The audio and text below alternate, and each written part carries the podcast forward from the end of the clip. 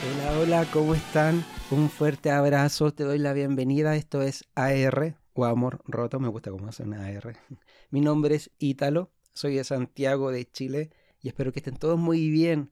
Ya van pocos días de este año 2023 y espero que hayan tenido una muy grata velada en familia en este cambio de año, que esa cena en particular, lo que hayas tenido la oportunidad de comer, haya sido de las cosas más ricas, esa ensalada, ese vasito de jugo, bebida, agua, carne, papa frita o lo que sea, papa frita nada que ver, pero lo que sea, la verdad que haya sido súper rico. Y también ese condimento especial creo yo, que es bueno aparte de la comida, el poder perdonar, amar. Si quizás terminaste o a finales del año 2022 tuviste roces con alguien de tu familia, el perdonar, amar, de acercar lo que estaba lejos, creo que iniciar el año de esa manera, aparte de comer rico obviamente, es de lo mejor, por lo menos para mí. Y de hecho, yo la pasé muy bien con mis padres, yo soy hijo único, pero mi mamá se lució con la comida, así que me comí unos cinco platos más o menos por ahí. es una broma. Para mí hablar de comida es hablar de placeres. No sé si eres de mi club, que me encanta sabores y cosas. Mi ventaja es que como bastante, pero no engordo porque soy de contextura delgada, así que gracias Señor por eso. Bien, te decía al comienzo de este episodio que van pocos días del año 2023 y enero, enero mes de vacaciones para mí, así que estoy contento por eso, al fin voy a descansar mis anheladas vacaciones. Pero también enero hay algo nuevo acá en el podcast y bueno, quizás no tan nuevo porque bueno, no sé si ya viste, obviamente ya lo viste, claramente ya lo viste. Esta es una serie, el primer episodio de esta serie que la he titulado Sentados a la Mesa, que básicamente quiere decir que son episodios más cortitos. Si tú eres de esos que se aburren de escuchar media hora o un poquito más de, de, un podcast, bueno, Sentados a la Mesa es la serie que va a durar aproximadamente 10 minutos, quizás un poquito más, pero va a ser corto. Entonces mi idea es también aprovechar esos 10 minutos acompañado, compartiendo micrófono o solo, pero también poder entregar algo que pueda edificarnos mutuamente y también pasar un momento grato, que es lo principal de todo esto. Y después de toda esa introducción, ahora sí, vamos al asunto del día de hoy, vamos al grano, dijo el pollo. Y para iniciar, quiero que trabajes conmigo unos segundos la imaginación y vayas conmigo al pasado, años de años, de años, de millones de años hacia atrás y vamos a meternos por ahí en la línea del tiempo y nos quedaremos por ahí estancados en los reinados, donde están los palacios, los reyes, los faraones también por ahí. Y vamos a entrar a conocer imaginariamente la vida del rey, pero en específico una función que tenía una persona que atendía a este rey y que era llamado el copero. El copero. Y si tú eres por casualidad, bueno, uno nunca sabe, no está de más decirlo. Si es primera vez que escuchas esta palabra, el copero, no te preocupes, querido amigo, querida amiga rata, porque te lo voy a definir en estos momentos de una manera muy simple. El copero en la antigüedad, porque sé que también que el copero está en el presente, ahorita ya, pero estamos hablando de, de un contexto antiguo, era quien velaba por la integridad o la vida del rey. Es decir, era quien se aseguraba de que la bebida y otras cosas que iban a la mesa del rey para comer y para beber, estuviera libre de químicos, estuviera libre de cosas que pudiera atentar con su vida, porque en aquellos tiempos era constantemente una conspiración contra los reyes, contra, contra quienes eran los elegidos del trono. Entonces era la forma número uno de poder atentar con las vidas a través de ser envenenados. Qué cosa más terrible. Imagínate un rey morir, verlo ahí envenenado como muere, espuma en la boca. No, qué horrible. Entonces, para asegurar de que nada ni nadie atentara con la vida del rey por medio de la bebida u otra cosa, el copero tomaba primeramente, es decir, degustaba toda bebida, todo vino antes que lo hiciera el rey. Es decir, él ponía en peligro su vida. Ahora, si esta bebida tenía algo, lamentablemente el copero se iba a la B, moría. Es decir, fuiste bueno. Eso es todo. Se reemplaza el puesto y el que sigue, y el copero a la basura. Y su gran mérito era que había salvado la vida del rey. Mira qué injusto el trabajo, qué injusto. Imagínate un poquito esto. El copero corría riesgo en las celebraciones, en la fiesta, en las ceremonias, y quizá al rey se le ocurría todos los días hacer algo especial para compartir.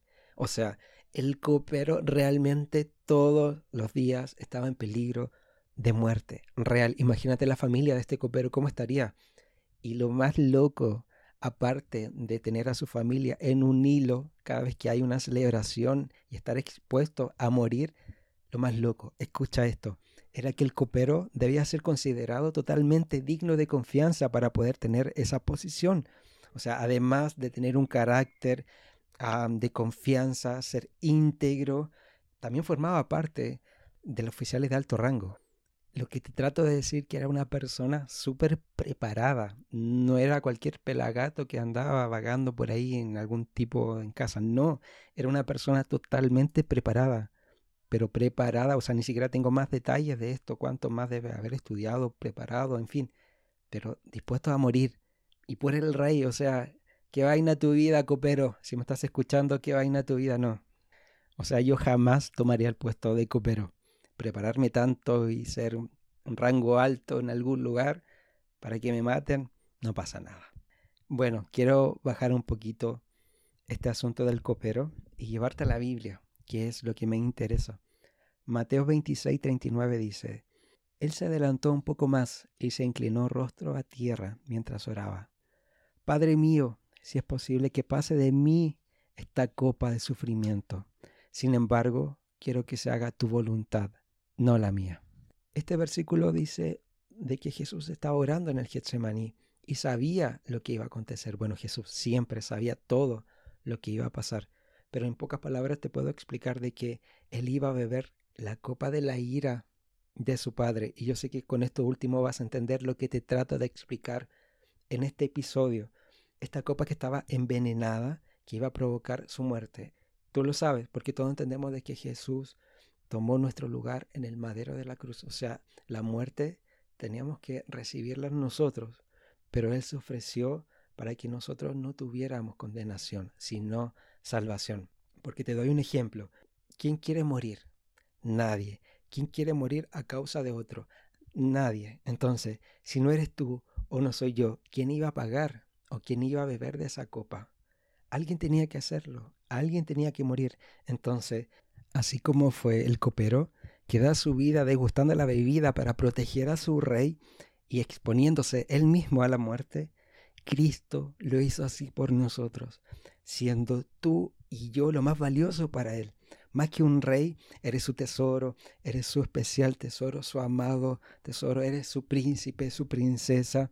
Te hablo de que Jesús que tomó ese lugar de castigo hasta la muerte, que nos correspondía a nosotros, que te correspondía, correspondía, perdón, a ti, que me correspondía a mí, que esa muerte nos da el acceso para que todo el que quiera pueda acercarse a la mesa del rey y también que ya no va a morir eternamente. Esto quiere decir una muerte o una separación de Dios por la eternidad, una muerte espiritual. ¿Por qué? Porque él ya bebió esa copa que estaba envenenada, está vacía, él ya pagó el precio. Tienes una total libertad de empezar este año 2023 como nunca antes, que puede ser un año de cambios mientras tú quieras, que puede ser un año de cambio de perspectiva en tu mentalidad y en todo lo que necesitas.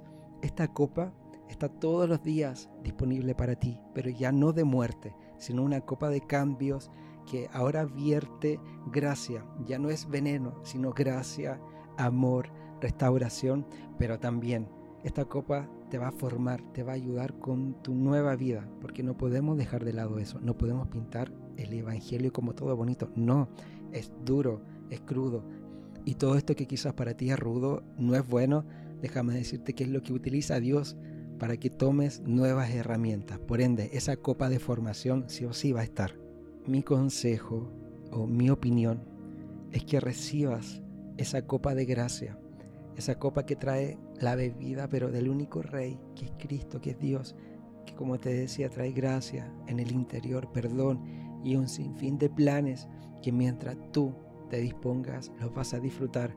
No tiene por qué ser mediocre este año, no tiene por qué ser igual que el anterior, no tienes por qué no alcanzar tus metas, no tienes por qué crecer, ya sea espiritualmente o profesionalmente o laboralmente o en la salud, o sea, hay muchas cosas que pueden cambiar entregando la vida a Cristo, iniciando el año, pero entregándola a Cristo. Todo depende de ti. Y si ya por casualidad van cuatro días y ya te sientes que eres culpable por haberte equivocado, en este mini episodio, por medio de la palabra de Dios, te digo lo siguiente. Cada vez Él me dijo, mi gracia es todo lo que necesitas. Mi poder actúa mejor en la debilidad. Así que ahora me alegra jactarme de mis debilidades, para que el poder de Cristo pueda actuar a través de mí. Esto está en segunda de Corintios 12, en el versículo 9, versión en el TV.